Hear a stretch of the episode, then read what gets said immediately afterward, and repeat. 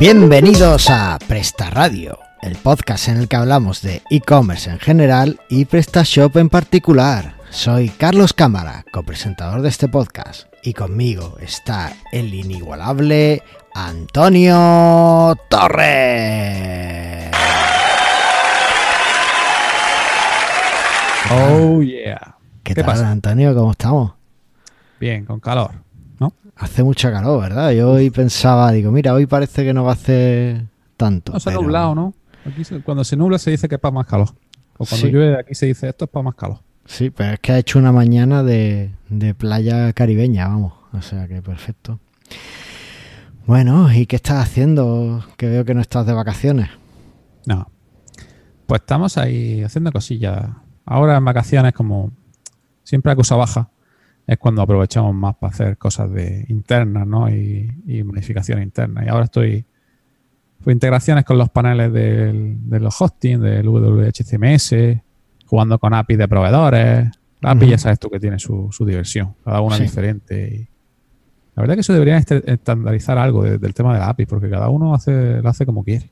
Da gracias a que ya casi todo el mundo usa JSON y no y, y abandonaron Eh, SOAP. Eso, eso era, la verdad es que.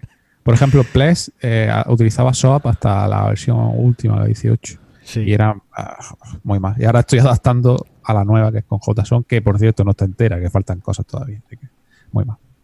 Pero bien.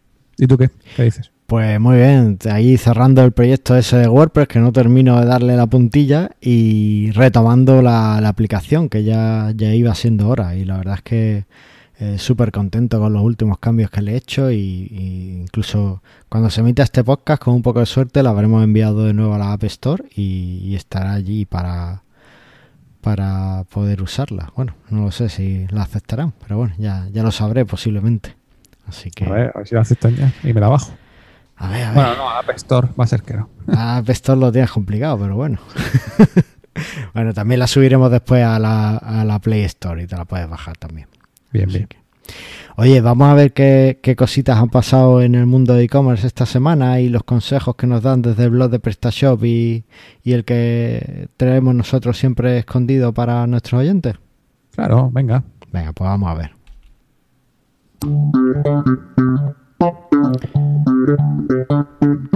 Bueno, esta noticia la he elegido por el titular y cuando la he estado mirando eh, veo que, que al final daba, daba un giro de, no, cien- de, de 180 grados.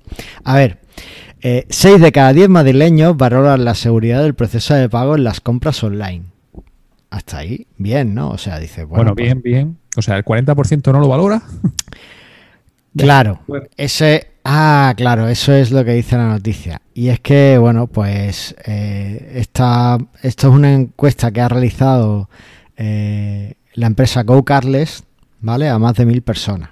Ujú. Entonces, esta 63%, que estos 6 de cada 10, pues decía que, que, bueno, que ellos preferían la seguridad eh, frente a un 16% que prefería la comodidad.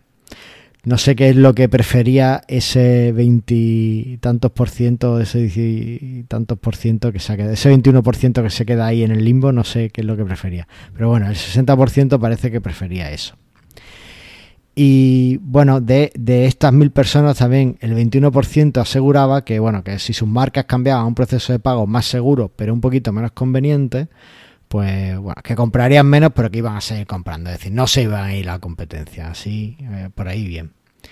Y aquí es donde viene el, el 40% este que, que no prefiere la seguridad, que dice que, que se van a frustrar mucho y que no van a, y que bueno que van a permanecer fiel a la marca que lo que lo ponga pero que, que van a estar súper frustrados así que bueno no La sé gente se, se frustra y se cabrea por cualquier cosa.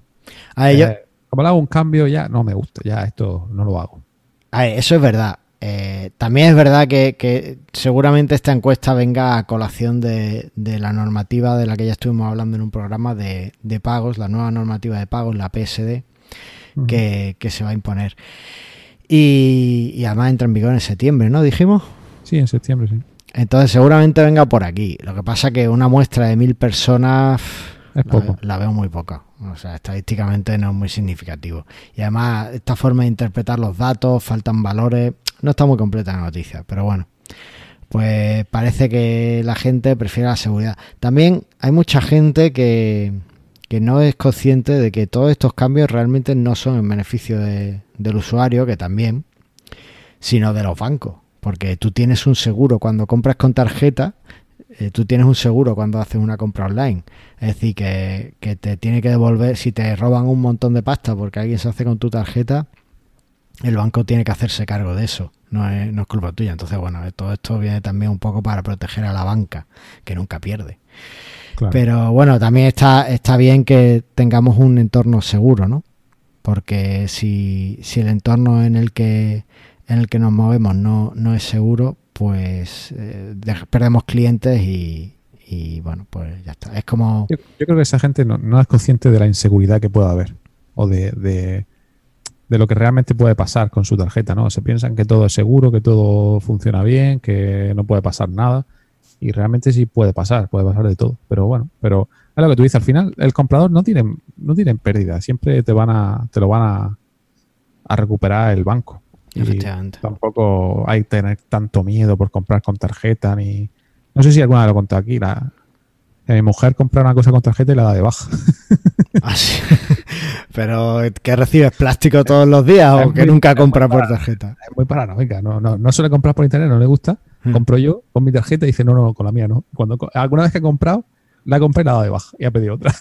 Ostras, qué grande. Eso, yo recuerdo que había un banco que tenía tarjetas virtuales para compras online. Es que jamás, que jamás lo tiene. Que jamás lo tiene. Te puedes ¿no? crear y si puedes pasar como un dinero a esa tarjeta Claro. virtual y claro, eso es lo suyo. Si ya va a ser paranoico total. Claro, Pero- pero, ahí estamos en lo de conveniencia frente a frente a seguridad. Porque si cada vez que quieres hacer una compra tienes que crearte la tarjetita virtual, añadirle dinero, te pegan una hora para un pagar. coñazo. Es un coñazo. Sí, por eso lo del PSD 2 está bien, porque no- nos mejora toda la seguridad y la comodidad realmente nada más que poner otro dato más, que te- normalmente te lo envían por email o por, o por un mensaje a tu móvil, lo que sea. Así que tampoco hay mucha co- complejidad. No, tampoco, eh, tampoco, tampoco es muy complejo. Igual que no es muy complejo el tip que nos traes hoy, ¿no? Que has elegido. Sí. Pues está una herramienta que se llama Screaming Frog Spider. ¿La conoces? La conozco. Bien. Eh, bueno, como vamos a hablar de Sitemap, aunque todavía no hemos llegado, pero vamos, por el título. Ah, ya, ya he hecho spoiler. spoiler de, de- O sea, leo el título, pero hago spoiler. Vale. Que pues es una herramienta bastante. Yo conozco muchos SEOs que hacen el sitemap con esta herramienta, directamente con el Screaming Frog. Porque ya desde ahí tú puedes exportar y tal, y se puede crear como un sitemap. Y lo hacen muy, muy, muy personalizado, ¿no? Y, y está bien. Y bueno, pues, al, al fin y al cabo es una herramienta de, de SEO pura, en la que te analiza tu página. Es un spider que te analiza tu página entera y te dice un montón de información, de, sobre todo de contenido eh, técnico a, nivel de H1, de contenido, de si tiene errores 500, si tiene 301, 300, etcétera. Velocidad, está muy bien. Hay una versión gratuita de hasta 500 URL y luego ya si quieres para que te escanee todo, pues ya hay una versión de pago.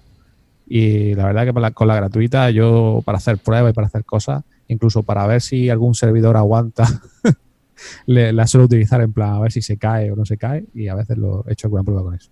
Ah, interesante.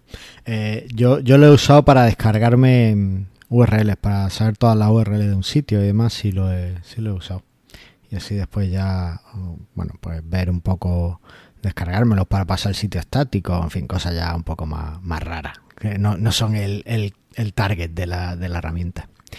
Así que, oye, ya que estamos con Sitemap y con SEO, ¿qué artículo hemos elegido del blog de PrestaShop? Pues yo siempre me he hecho una pregunta, ¿por qué esto se llama Amigas de Pan? O sea, hemos elegido Breadcrew o Amigas de Pan, eh, ¿cómo influyen en el SEO de tu web? ¿Por qué se llama Amigas de Pan? Escúchame, escúchame, tú es que no leías Purgarcito. La verdad, no lo he leído nunca. O Hansel y Pero- Gretel. Ya, o cualquier cuento de los hermanos sé de qué va, pero mm, Pues son las miguitas de pan que iba dejando para después eh, volver. Volver. a casa. Ya, pero está muy rebuscado eso, ¿no? no Es que, a más que rebuscado lo veo antiguo. no, no, a ver, no es que sea antiguo, no, es que también depende de cómo cala eh, o cómo ha calado la- ciertos cuentos infantiles en tu cultura. Eh, el hecho de que lo llamemos breadcrumb es porque es una palabra que nos ha venido del inglés y alguien lo ha traducido a migas de pan y ha dicho, oh, qué traducción más buena, porque además tiene que ver con esto. Pero es que a lo mejor aquí en España o en nuestra generación, pues no tenemos tan interiorizados los cuentos de, los hermanos Green, porque nos contaban otras cosas o veíamos otras cosas en la tele o lo que sea, y entonces pues tiene menos sentido. Es como, por ejemplo, en Estados Unidos, ¿tú, sabías que había, que hay como nueve libros del Mago de Oz? No. ¿Nueve partes? Claro, yo tampoco. Pero en Estados Unidos te aseguro que se las conocen todas, porque es un libro que, es un clásico y, lo adoran. Entonces, pues esto es igual.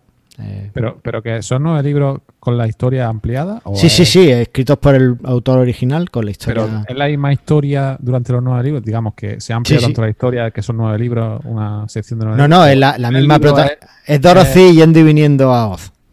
Ah, vale. Y a, otros países de hadas que también hay en los alrededores. Eh, digamos que está hay un país de las profundidades, hay un, está el país de Oz, hay otro país. Eh, por eso la película de Mago de Oz duraba un montón de horas, ¿no? No, tampoco la he visto. No, no, no. De, los libros extras, no, lo único que recuerdo, eh, cuando yo era joven, había un programa que era Cajón Desastre con Miriam Díaz Zaroca. Sí, eso sí me acuerdo. Y, había una serie de dibujos anime del Mago de Oz. Y es, es de lo poco que conozco que plasma los nueve libros. Ah. Y ahora ya, por cierto, ya que estamos en off topic total y aquí destrozando nuestra audiencia, pues Marvel ha sacado eh, una edición ilustrada de los nueve libros, eh, Marvel Comics, y, es una delicia. O sea que si tenéis niños pequeños o os gusta contar esa historia, pues una historia muy blanca, es una historia que viene muy bien para niños de cualquier edad, pues eh, es fantástico leérselo en formato novela gráfica. Podemos hacer una tienda online para vender cómics online. Pues estaría muy chulo. El otro día estuve en la tienda de cómics de Almería y, me moló un montón, en la de Picasso. Bueno, eh, oye, vamos al tema. ¿El qué tema? ¿Qué es lo que nos cuenta en el artículo el amigo Sergio Escriba? Pues nada, lo, pues que es el, las migas de pan y cómo debes optimizarlas, cómo debes ponerlas, en qué sitio y qué es lo que debes tener. Eh, la verdad es una cosa que no se da mucha importancia, la mayoría de las plantillas lo tienen, pero no está bien optimizado, porque no te da a lo mejor las metas correctamente para que te lo pille los real snippets y tal. Hmm. Así que es interesante para por lo menos saber para qué funcionan y cómo ponerla adecuadamente. Vale, perfecto. Bueno, pues ahí queda. Oye, una cosa antes de que pasemos a hablar del tema del día, eh, muy rápidamente, eh, en Slack, eh, PrestaShop, además viene desde el, la Country manager. Del country manager de PrestaShop en España. Además, yo ya he entrado y he visto que hay de otros países y demás en el canal. Se ha creado el canal Friends of PrestaShop.slack.com eh, y ahí os podéis dar de alta pues para hablar sobre PrestaShop, ¿vale? ¿En qué idioma? Eh, está en inglés, en francés, en italiano y en español. Hay canales en esos que yo haya visto, ¿vale? Guay. Pero vosotros añadiros al canal que os interese más o que queráis escuchar más. Y bueno, hay de distintos temas, hay uno de general, hay otro de tal. Y bueno, pues está bien porque es una conexión directa para todas esas quejas que, que ven cuando tenemos sobre PrestaShop, poder transmitirlas directamente, ¿no? Bueno, quejas y, de todo, ¿no? Y también. Y alabanzas, por supuesto. claro. Incluso la gente también preguntará, como todo. O sea, más o menos como el de WordPress, que WordPress también hay un canal oficial y la gente eh, yo creo que está, está inspirado, está inspirado en eso. No pues sé cómo, cómo funcionará, porque no, no sé cómo, cómo irá. Bueno, tendrás que poner un moderador y todo ese tipo, pero bien. supongo que ya lo tendrán cubierto, no sé. Bueno, el y tema allí picando, ah, sí, tú sí, tú no, tú sí. Supongo, no lo sé. Así que bueno, pues ahí, ahí lo dejaremos en las notas del programa, ¿vale? Para que os podáis unir. Y bueno, esto además nos lo ha anunciado José en el canal de Telegram que tenemos, que hicimos aquí en Presta Radio, que se llama PrestaShop en español, y también lo, lo dejamos en las notas por si os queréis unir a ambos, pues siempre nos vamos ayudando ahí en lo que podemos, ¿vale? Bueno, pues yo creo que sin más dilación, qué palabra más bonita, eh, podemos pasar al tema del día. ¿Qué te parece? Bien, bien. Vamos a ver de qué trata. Vamos allá.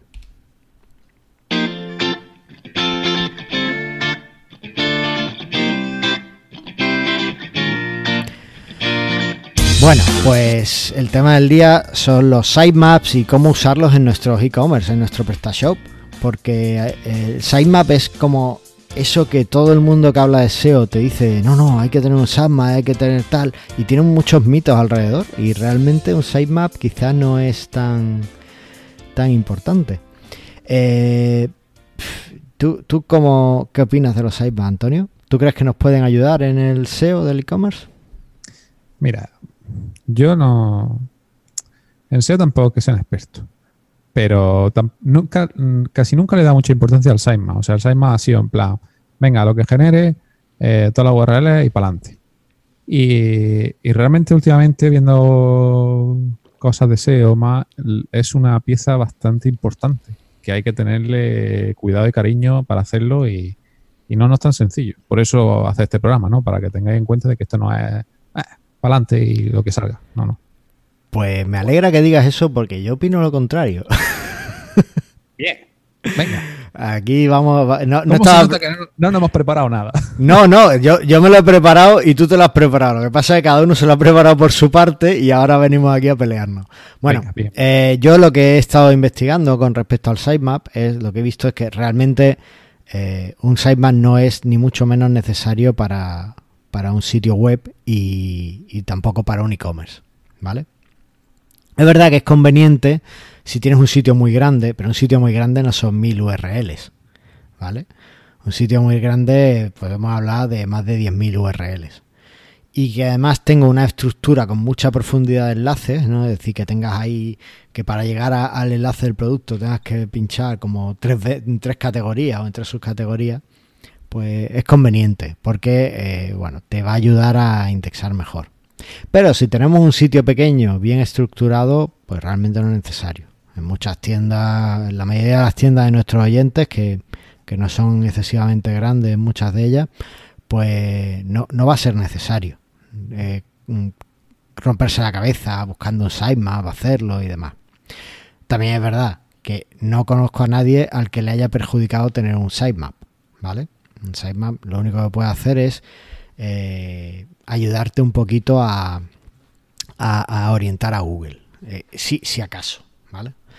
Y desde luego, si estás montando una tienda, pues es conveniente crearlo para eh, que te indexe un poquito antes Google, ¿vale? En vez de estar tú ahí enviándole todas las URL de tu sitio o enviándole las que quieres y tal, pues las metes en el sitemap y él ya va a ir viendo lo que, lo que hay. En cualquier caso, el sitemap no es un factor que Google considere para su ranking, es decir, no, no tener un sitemap no te va a penalizar y tenerlo tampoco te va a, posicionar mejor. ¿Vale? Otra cosa es cómo utilices ese sitemap que puede hacer que te posiciones mejor o más rápido. ¿Vale? Pero no es un factor decisivo. ¿Hasta ahí estamos de acuerdo o ya quieres que saquemos la espada? Venga, sacamos, sacamos ya la espada un poquito. Eh, o sea, no un factor decisivo, pero sí es verdad que con el sitemap, a la hora de decir vamos a indexar, si tú le metes todo, por fin y al cabo va a indexar todo, ¿no? Y con tu presupuesto de rastreo va a llegar a más o menos sitios. Si tú en el sitemap le metes las URLs que quieres indexar o las que prefieres que empiece a indexar más fuerte o más continuo, al final va a darle prioridad a ciertas URLs que está poniendo en el sitemap. Si las pones todas, no estás dando ninguna prioridad, aunque ponga el priority a 0.9, que eso eh, Google sí es verdad que se lo salta y no hace ni, caso, pero eh, le puedes decir, oye, sitemap, rastreame esta URL. La otra me interesa mucho menos. Incluso no las meto en el sitemap. Estas son las que me interesan y estate aquí todo el día. Yo creo que por ahí podemos tirar más para, eh, para que Google esté más frecuentemente en las páginas que nosotros queramos posicionar mejor. Vale, te lo compro. Aunque eh, voy a apuntar que, realmente es una sugerencia, es una cosa que le indicamos a Google, pero que Google, en función de nuestro sitio, puede decidir que no va a estar todo el tiempo que quiera, que, no va a gastar presupuesto de rastreo en páginas que al final no resulten interesantes, ¿vale? Es decir, que, es, es un factor que, bueno, en un sitio eh, sano y con, un buen SEO hecho, posiblemente va a ayudar un poquito, pero no es ni mucho menos, no, no te va a arreglar una página, ¿vale? que además estas dos semanas he estado con una, uno de mis clientes, pues tenía temas de SEO y yo no doy servicios de SEO, pero, pero bueno, le he estado ayudando un poco. Y claro, ella quería que Google le indexara ya y, y, se lo dije, mira, es que Google ve lo que es interesante en función del contenido que tengas, los enlaces que te lleguen y de lo que la gente entre en tu página. si Google no tiene signos de que esa página sea buena, da igual lo que hagamos. Es que Google al final va a hacer lo que quiera. ¿No? Sí, sí, sí. Por esa parte está claro de que a Google, por mucho que envíe el Sideman, le hará caso si quiere. Bueno. Eh, pero bueno, está bien. Continuamos. Como no nos hacen daño, pues vamos a ver cómo podemos hacerlo para ver si podemos aprovecharnos un poquito de ello. ¿Qué beneficios nos dan los sitemaps? Bueno, pues como has dicho antes, rápida indexación, porque le está diciendo a Google, oye, tengo todas estas páginas web, rastreala, ¿vale? Eh, lo de la URL es profunda, o, la, si tiene una estructura de muchas URLs, como decía, ¿no? Es decir, tengo 10 categorías, o sea, una categoría con 10 subcategorías le gusta el producto. Lógicamente, para llegar ahí, pues mucho presupuesto de rastreo y si tú se lo das un sitemap, pues puede llegar más rápido y demás. Muy interesante. Aquí esta parte me parece una de las más interesantes del sitemap, más que lo de lo anterior que te rastrea y tal. Monitoreo de la URL indexada. Esto es súper interesante porque aquí estás viendo en el sitemap lo que Google accede, los errores que está dando a Google y, todo relacionado con, el rastreo de tu web. Entonces, más que el sitemap me está dando decir, oye, eh, rápida indexación. No, no me está dando información de que Google está eh, rastreando antes esta URL, e, esta URL está dando un error, esta URL le está costando rastrear, etcétera. Por eso, en el monitoreo de, la, de los sitemaps, cosa que yo no hacía en la vida ni, había visto nunca, es que eh, los SEO lo que hacen es dividir eh, tu web en un montón de sitemaps. Ya no solo por categoría, por producto, sino a lo mejor lo, lo hacen por cada categoría te hacen un sitemap. Para así traquear, es decir, vale, esta categoría, ¿cómo la rastrea? Ah, en esta categoría rastreado 200 URLs. En esta solo 50, en esta no sé qué. Vale, en esta que solo 50 vamos a meterle enlaces para que tenga más, más autoridad y entonces Google se meta más y tal. Y así es como van mirando si va accediendo Google, cuánto va rastreando y demás. Me parece uno de los puntos más interesantes. Ahí, ahí más ganado, ¿eh? Ahí nada más que por eso merece mucho la pena el Sí, sí, pero es porque nosotros nunca lo hemos visto desde ese punto de vista, ¿no? hemos hecho un sitemap genérico con todas las URLs y ha dicho, ha rastreado de 50.000, 10.000. Decía, pues vale, pues será porque la otra no llega o no tiene presupuesto. Si lo vas segmentando, vas viendo qué parte mejor y qué parte peor. Esa es una de las que yo, estas últimas dos semanas, también está con temas de Sitemap y, y, cosas que he visto que, no, que en la vida se me hubiese ocurrido. Entonces, llega al punto de que entiendes mejor cómo Google ve tu página y cómo la rastrea, ¿vale? Aparte de que, claro, como reindesa más rápido, también el tener sitemap la URL nueva. Cuando tú te creas un nuevo producto o un nuevo CMS lo que sea, si lo metes en el sitemap, pues ya le está diciendo Google, eh, tengo esta nueva URL, métete para que vaya, la vayas viendo. ¿Qué te parece? Pues me parece genial. O sea, lo del monitoreo ya te digo que me ha ganado porque una de las cosas que, que me parecen más oscuras del SEO es la medición de resultados, porque es difícil. Realmente Google cuando pasa por tu sitio no te deja una nota y te dice, estás en la posición 15, ni nada de eso. O te ha faltado poner estas palabras clave para que yo te quiera un poquito más. No, no te dice eso. Entonces, el tener parámetros que no, o formas en las que podemos entender un poquito mejor cómo Google está rastreando el sitio, desde luego me parece muy interesante. Y, sí pensaba comentarlo más abajo el tema este, así que, pero no lo había visto como un beneficio, pero sí, sí, sí, desde luego que, es interesante. Podríamos añadirlo incluso a, la parte de necesito un sitemap, pues si quieres entender mejor cómo Google extrae tu sitio, tienes que hacerlo. Pero volvemos a lo mismo, son beneficios que eh, podemos obtener si, si hacemos bien el sitemap, porque claro, eh, lo típico es llegar, instalarte cualquier cosa que te haga un sitemap o incluso algún servicio de estos que hay online que te hace un sitemap y, y ya con eso lo metes y dices, ya está, ya tengo sitemap, ya he ganado. Pero eh, eso pues no siempre es una estrategia ganadora. Así que, ¿por qué no le damos una vuelta a cómo son los sitemaps y los entendemos un poquito mejor? Lo primero es que eh, no hay un único tipo de sitemap, ¿verdad? Claro, es que hay un montón de sitemaps. Cosas que, la verdad que haciendo el guion había algunos que ni conocía. ¿No? Ah, vamos a empezar y decimos uno cada uno, ¿no? El, eh, el típico, ¿no? El de siempre, toda la vida. El XML, el sitemap XML, donde tú metes la URL con un log, ¿no? Con, con, la, con el formato, que eso te lo hace ya PrestaShop con el módulo y tal. Y digamos que ahí por cada URL se lo están metiendo, ya donde le metes el priority, el last mod y demás, que lo explicaremos más adelante. Vale, voy, voy, a, voy a ahondar un poquito más aquí. Bueno, no voy a ahondar, voy a darle un par de pinceladas más, ¿vale? Para, para aquel oyente que, que, acaba de llegar a la web y que no sabe qué palabra es XML, ¿vale? XML es un formato, es una especie de código o de forma de escribir, se llama lenguaje de marcado, es un lenguaje de marcado en el que tú, pues, eh, para cada propiedad que que tienes, por ejemplo, para el nombre de, de la página o la URL, pues la pones eh, entre dos etiquetas, ¿no? Le dices en una etiqueta, pues log URL, por ejemplo, sería una de las etiquetas. Pues entre esas etiquetas le pones las cosas, ¿vale? Entonces, un XML sitemap es el típico y es el formato pues que, se usa habitualmente. Eh, es un fichero de texto realmente, lo único que, bueno, pues ya digo, el texto en vez de poner las cosas una línea debajo de otra, pues pones entre etiquetas, pues vas poniendo todo lo que necesitas. Eh, vale, pues el primero que tendríamos sería el, normal, ¿no? Digamos, el de toda la vida, que, nos simplemente le indicamos las URLs que queremos que, indexen con un poco la última modificación que se le hizo y, la frecuencia, con qué frecuencia la cambiamos y bueno, la prioridad que ya hemos visto que Google no la, no la considera. Después tenemos el, el XML de, de el sitemap de imágenes, ¿vale? Este es igual que el anterior, lo que pasa que en vez de indicarle URLs, le indicamos las imágenes que tenemos en nuestro sitio. ¿Y por qué hacemos esto? Bueno, pues hacemos esto porque Google no es un buscador de texto solo. Google tiene también un buscador de imágenes. De hecho, el buscador de imágenes de Google es uno de los más usados de, de los buscadores más usados del mundo. O sea, tenemos el Google normal, tenemos el buscador de YouTube y tenemos el buscador de imágenes de Google. ¿Vale? Gente busca muchísimo en imágenes, entonces pueden llegar a nuestra página a través de las imágenes. Puede ser interesante o no en función de las imágenes que tengas, ¿vale? ¿Cuál es el siguiente? El siguiente, al igual que el de imágenes, tenemos otro sitemap, pero es para vídeo.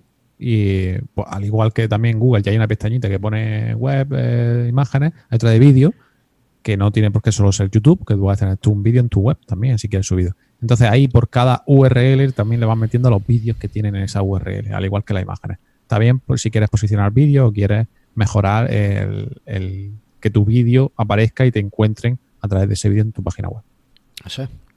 Después tenemos otro que es el, el mobile, el móvil. ¿Vale? Y esto es porque, bueno, ahora la mayoría de nuestras tiendas y casi todos los sitios en la web eh, tenemos un sitio que es responsivo o adaptativo, es decir, que se, se adapta o que cambia de, eh, de, diseño en función del tamaño de pantalla. Pero es el mismo sitio, no cambia. Las URLs son las mismas, el dominio es el mismo, todo es igual. Lo único que pues se adapta un poquito al tamaño de pantalla. Pero antes, lo habitual o una de las formas en las que empezó la web y a mí me gustaba mucho, aparte porque era el doble de dinero como desarrollador, pues porque realmente creo que, o sea, estaba mejor algunas cosas, eh, la gente hacía dos sitios, uno para ordenador y otro para dispositivos móviles. ¿Vale? Bueno, pues en este caso, indicarle a Google el sitemap de tu sitio móvil, pues se podría hacer a través de aquí, ¿vale?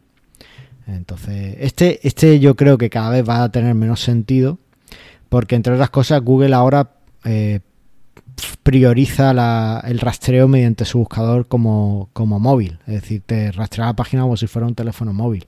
Entonces yo no sé hasta qué punto este va a acabar integrándose en el otro o al final tendremos un sitemap de desktop y no lo sé. Pero bueno. Bueno, lo siguiente. Vale, el siguiente Google News Sitemap. No tengo mucho que decir porque no he utilizado nunca. Y, y es para hacer un sitemap sobre temas de noticias que quieras incluir dentro de Google News. Eso es. Eh, además, eh, un detalle, eh, y es que, bueno, esto es básicamente para noticias. No intentéis meter productos porque esto es para noticias, para Google News. Si tenéis un periódico o tenéis un, mucho, un contenido de noticias, no de blog, sino noticias, pues podéis intentar meterlo. este, aunque pongáis el sitemap, no vais a aparecer en Google News, ¿vale? ¿Por qué? Porque para aparecer en Google News tenéis expresamente que daros de alta en Google News en España, ¿vale? Así que en otros países no sé cómo es, pero en España para aparecer en Google News tenéis que daros de alta expresamente. Así que bueno, una vez que lo hacéis ya podéis tener vuestro más de Google News y, él ya cogerá de ahí las noticias y os mostrará también ahí. Correcto. Vale, y después tenemos el... Voy a, voy a decir yo el último, que lo he añadido a última hora y te dejo a ti el, el otro, ¿vale? Bueno, pues tenemos los feeds de RSS. Este sí es para blogs. Si tenéis un blog en vuestro sitio, bien hecho con un módulo, bien hecho con, un WordPress o con un Joomla o con lo que sea, pues lo, le ponéis el sitemap con todas las URLs de, ese, de ese módulo. Claro, aquí hay un montón de, de sitemaps, de ficheros que tenéis que meter en vuestro sitio. ¿Y cómo le decimos a Google cuál es el que tiene que mirar? Claro, el, eh, hombre, se lo podemos decir directamente metiéndolo todos o haciendo un índice de sitemap, en el que en ese índice vamos a meter todos los sitemaps que tengamos. Por ejemplo, como hemos dicho antes, dividimos nuestro e-commerce eh, en sitemaps por categorías. Eh, dentro de las categorías creamos otro sitemap de productos, luego creamos otro de imágenes, luego creamos otro de vídeos. Claro, metérselo todo eso a, Google Search Console es un coñazo. Entonces creamos un, índice de sitemap en el que metemos todos esos sitemaps y desde ahí ya le estamos diciendo a Google que, que está correcto. ¿No? Eso es. Así que bueno, pues eh, ese, eso es un poco lo que podemos saber así, lo que os podemos mostrar por audio del sitemap. No os podemos a poner a decir código ni a explicar, a adentrarnos en más cosas, porque hay un montón de sitios que os van a explicar cómo hacer el sitemap y, algunas herramientas y demás. Eh, algunas cosillas, algunos datos interesantes de, de los sitemaps. Bueno, además de que podéis cambiar, pues los parámetros, podéis indicar pues parámetros como la última modificación, la frecuencia de cambio y demás. En, cada fichero de sitemap podéis tener un máximo de 50.000 URLs. Y ahora tú dices, ostras, si yo tengo 200.000 productos, ¿cómo los meto? Bueno, pues lo que tienes que hacer es dividir eh, tus 200.000 URLs o más en varios ficheros de sitemap, ¿vale? Esto además te va a aportar el beneficio que hemos visto antes de monitorizar mejor o tener una mejor referencia de cómo se está indexando, cómo está Google rastreando tu sitio. Además, cada sitemap puede tener un máximo de 50 megas.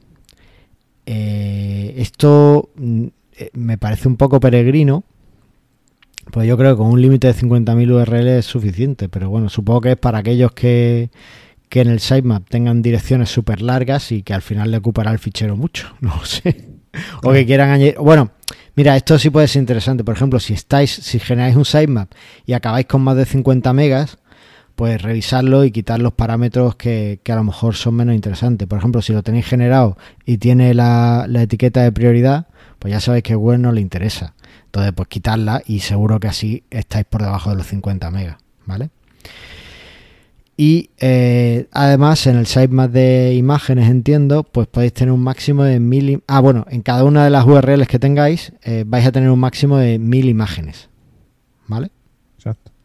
O sea que, bueno, pues no, no cargáis ahí todo Pinterest, no lo pongáis en vuestro sitemap porque no... Hombre, no, no creo que haya más de mil imágenes por URL.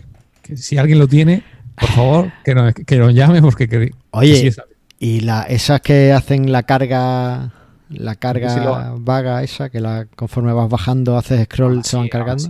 ¿Tú, te imaginas una URL con mil imágenes? Oye, que hace mucho scroll, pero claro, pero lo hay. Infinito, infinito.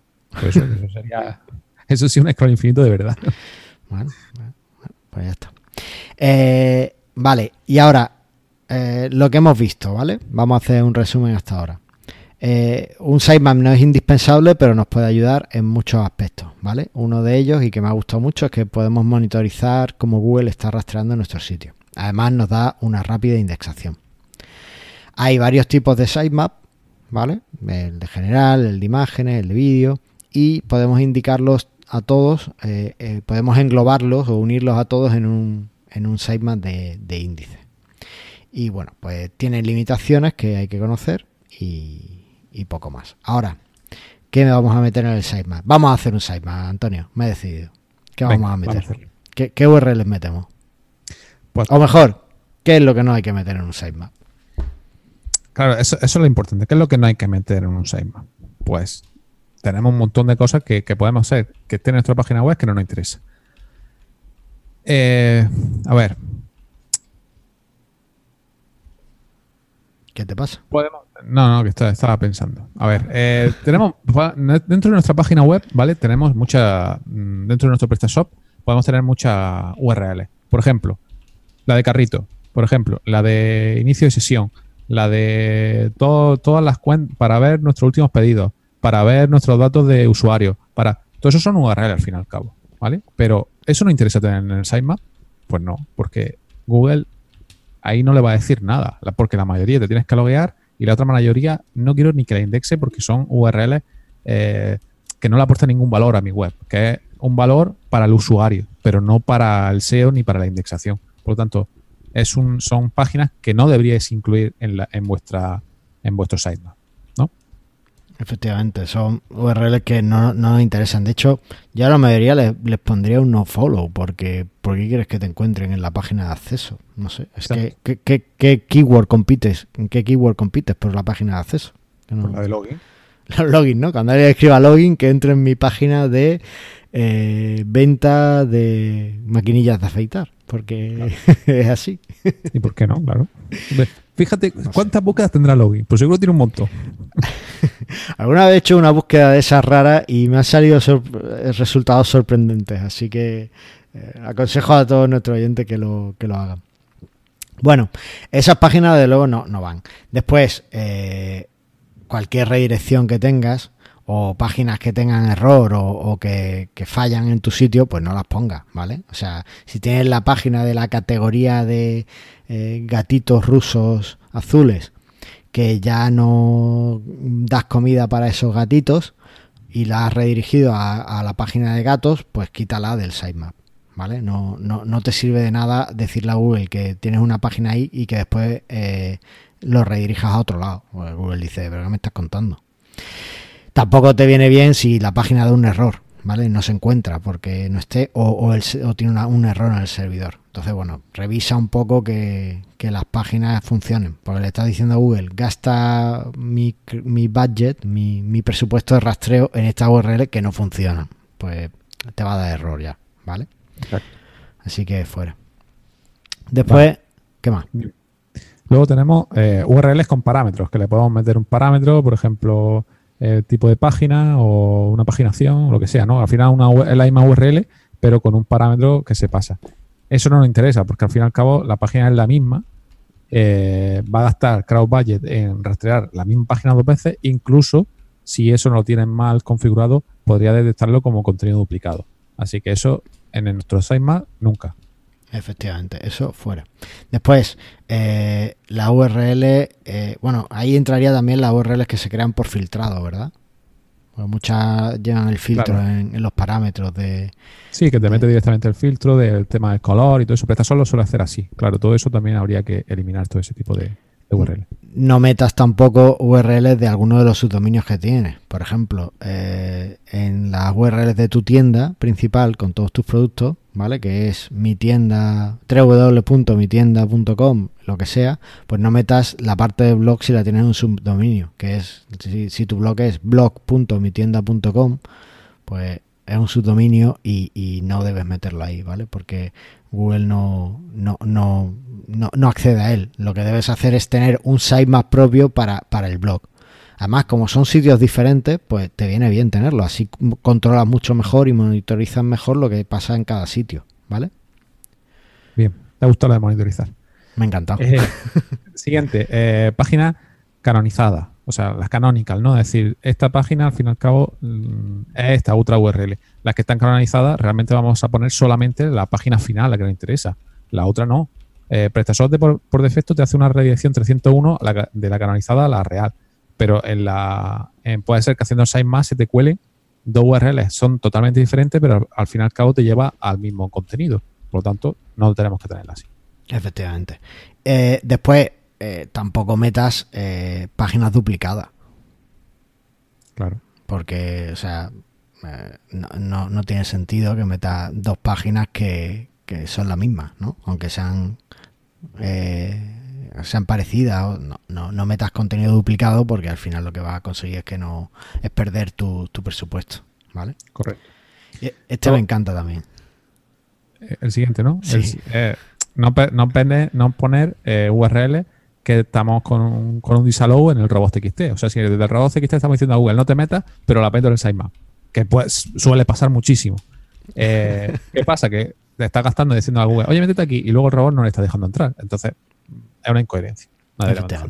Igualmente tampoco metas páginas que le hayas puesto un no index, no, no indexar, ¿vale? Tú en Google le puedes decir que esta página métele un no index, es decir, no me la indexes.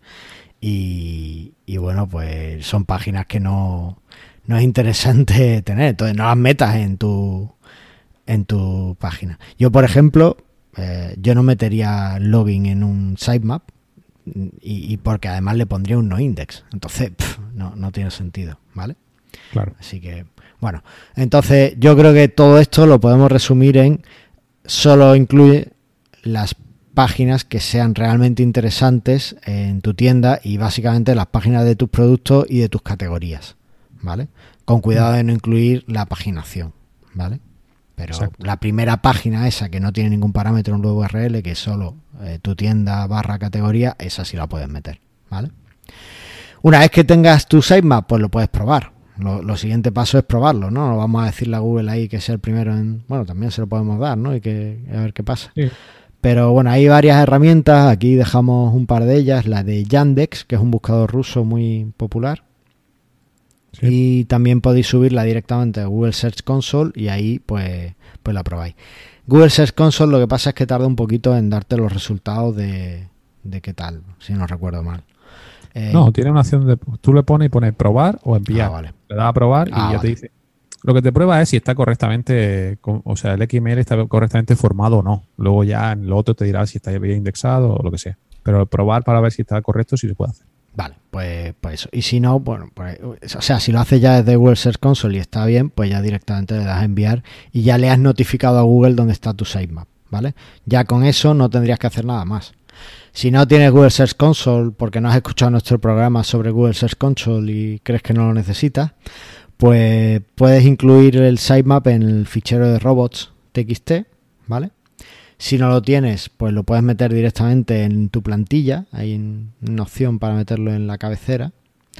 Eh, y también puedes enviarlo por un sistema que se llama ping. ¿Qué es ping? Pues básicamente tú pones una URL que es google.es barra ping y después pones un parámetro con una interrogación y después sitemap y tu URL y te la coge, ¿vale? Lo dejamos en la nota del programa para que lo podáis hacer también directamente. Eh, luego yo creo que lo mejor es que os escuchéis el episodio de Google Search Console lo uséis y a partir de ahí eh, lo- subáis el sitemap a, tra- a- a través de, de, ese- de esa herramienta, ¿vale? ¿No? ¿Qué te parece a ti? Sí, sí, me parece. El que piense que no necesita Site Console está equivocado. Efectivamente. Vale. Ahora bien, hemos convencido a nuestros oyentes que necesitan un sitemap. Muy Yo a ti te he convencido. Venías con. No, no, no, bueno, no hace falta. Y ya te he convencido. Bueno, eh, en ciertos casos, me has convencido para ciertos casos.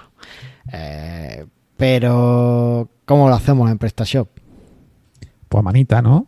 Uno por uno, manualmente, cogemos todas las URLs. Vale, vamos a contar un poco lo que, lo que he visto. No, no he explorado mucho el mercado de, de add-ons, pero eh, sí he visto que hay algunas cositas interesantes. Mira, para empezar, Google tiene un módulo, hay un módulo que está hecho por Google de sitemaps que podéis instalar y creo recordar además que es gratuito para incluso para PrestaShop 1.6, ¿vale?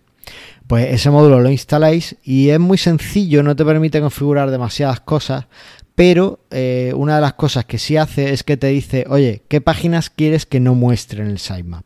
Además te dice así, ¿qué páginas quieres que no muestre? ¿Vale?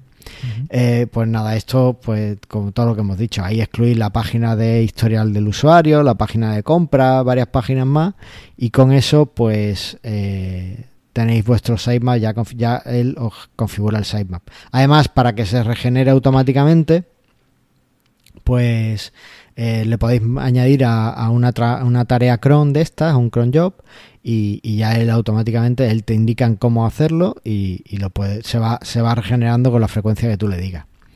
¿Problemas que tiene? Bueno, pues el principal problema es que no te permite dividir el sitemap en varios. Exacto. ¿Vale?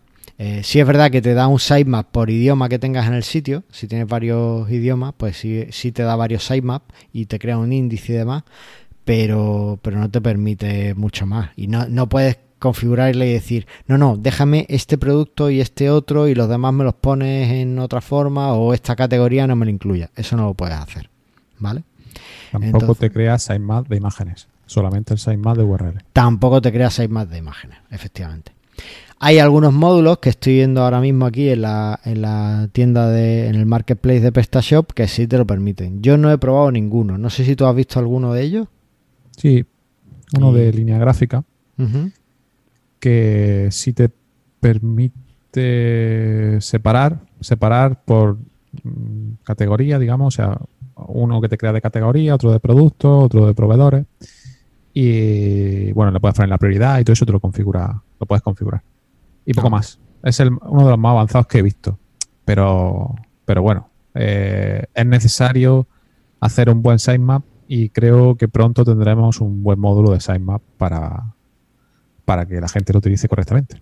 Pues sí, porque por ejemplo en este no puedes excluir productos, ¿no? Por lo que veo. No, no. Claro. Es que eso sí sería interesante, ¿no? Que a lo mejor hay un producto que no quieres potenciar tanto y, y otro Exacto. sí. Y bueno. De todas formas, tenerlo en el sitemap tampoco te va a perjudicar, pero bueno.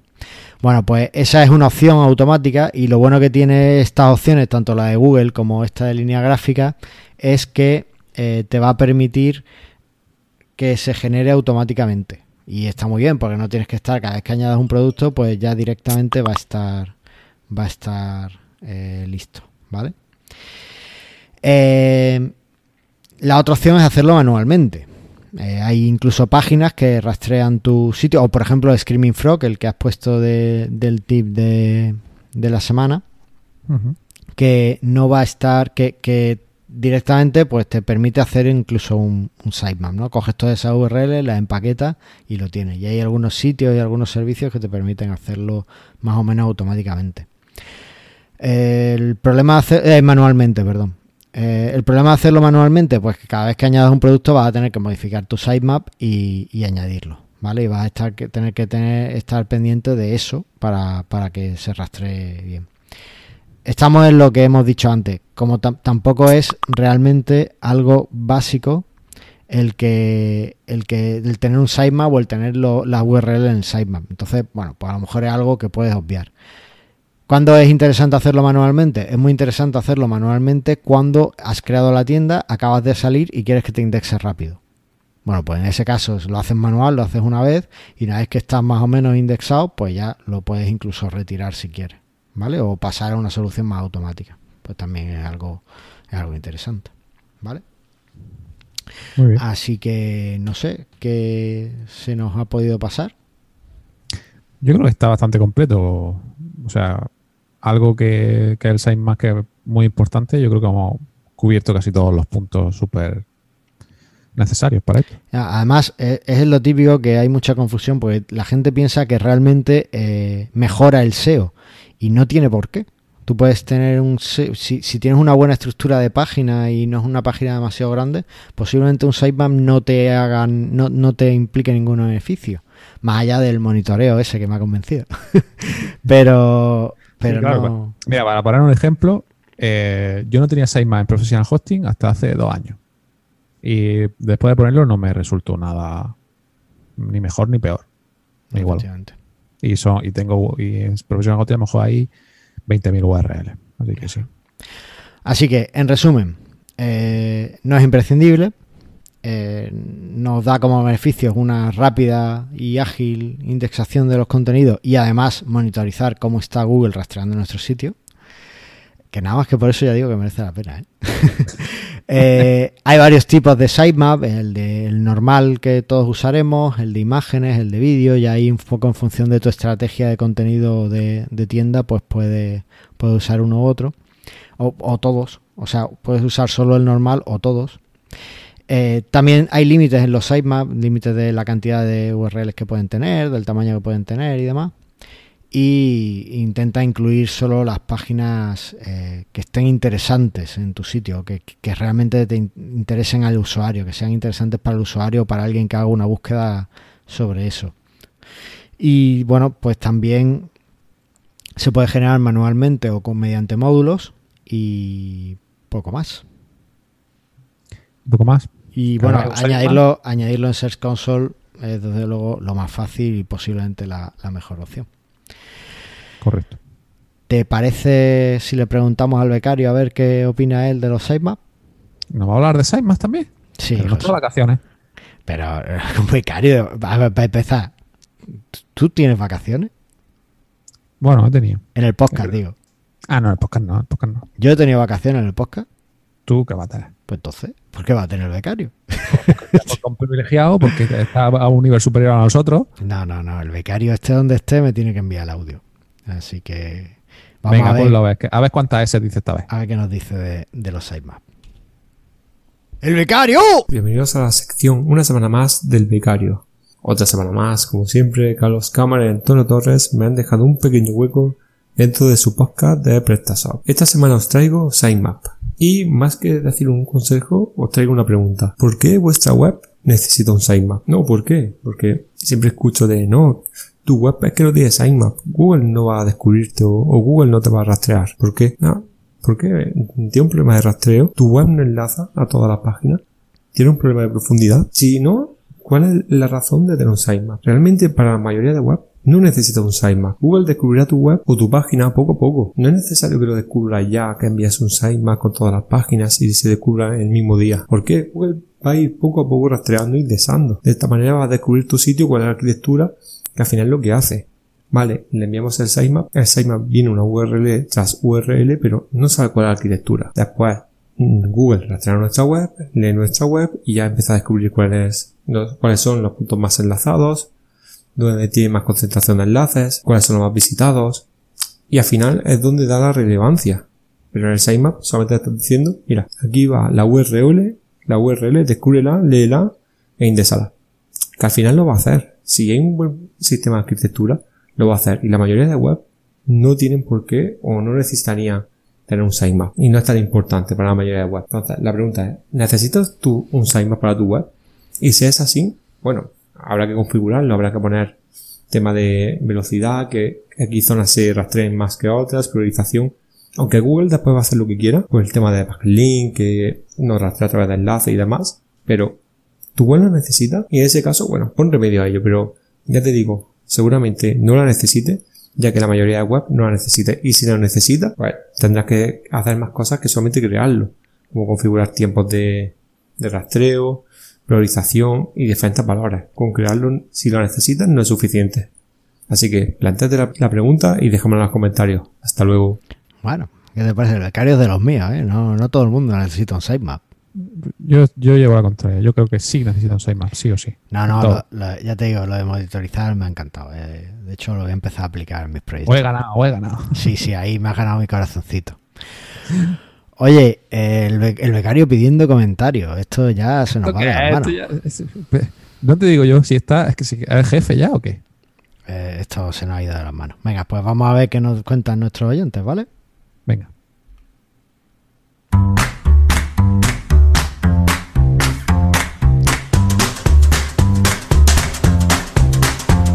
Bueno, pues tenemos dos comentarios esta semana. Eh, el primero es de nuestro amigo José, moviltecno.com, que nos dice: Hola amigos, de esta nueva versión de PrestaShop, una de las cosas que más me gusta es que ha incluido el módulo de comentarios y con los rich snippets implementado.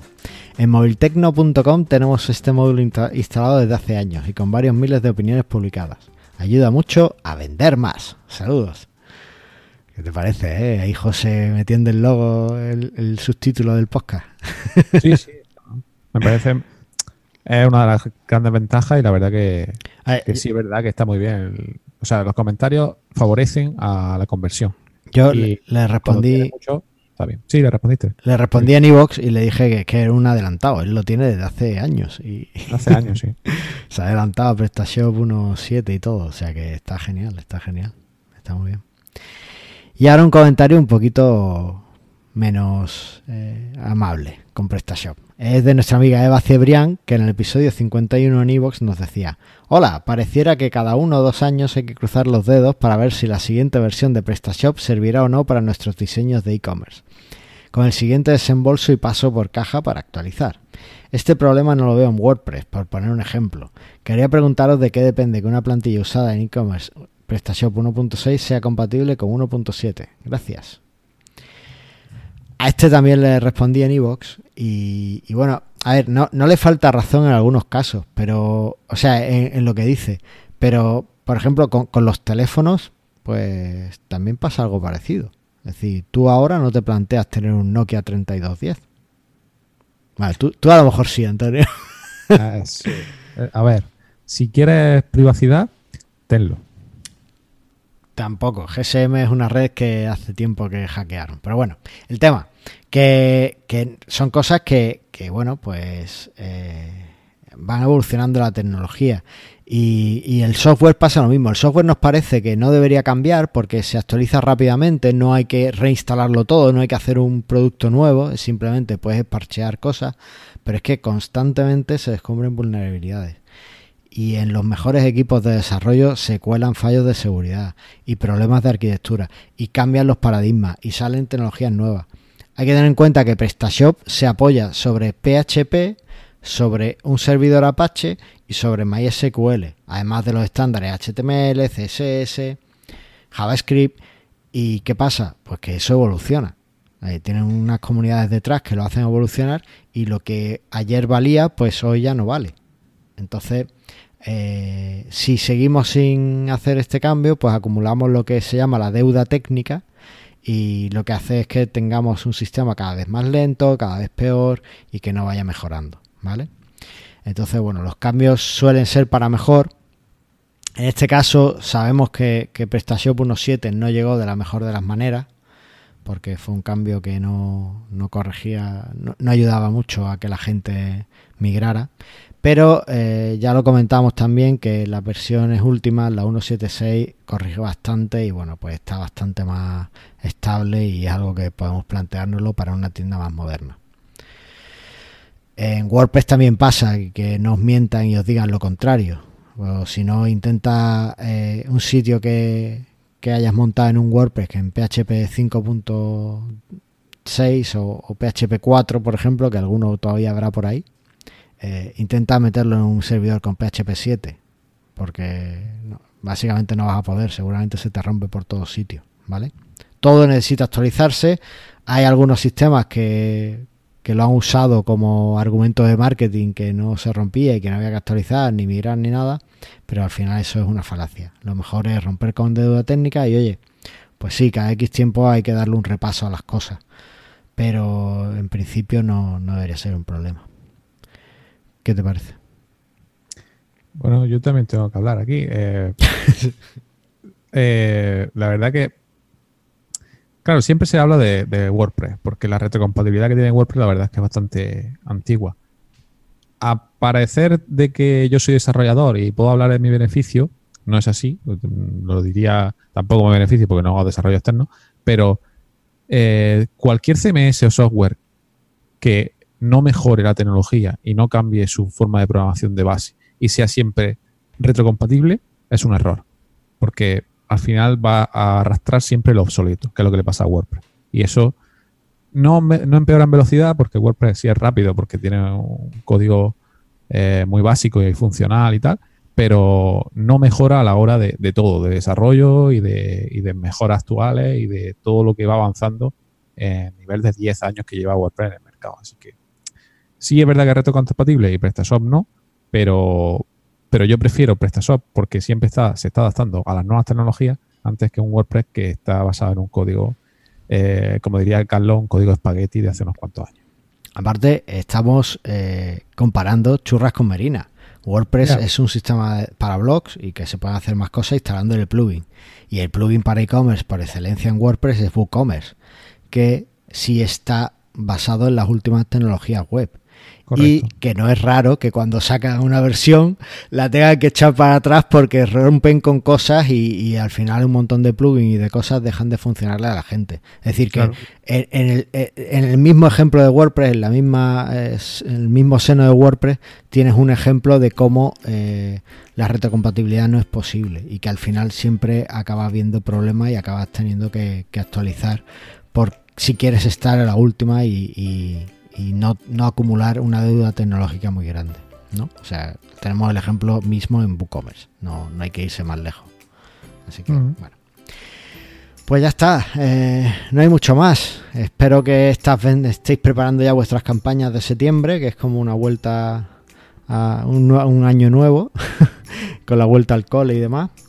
Y, y recordad que aquí en, en Presta Radio, pues lo único que queremos es que vendas más. Más. Antonio, mil gracias. Igualmente. Nos vemos.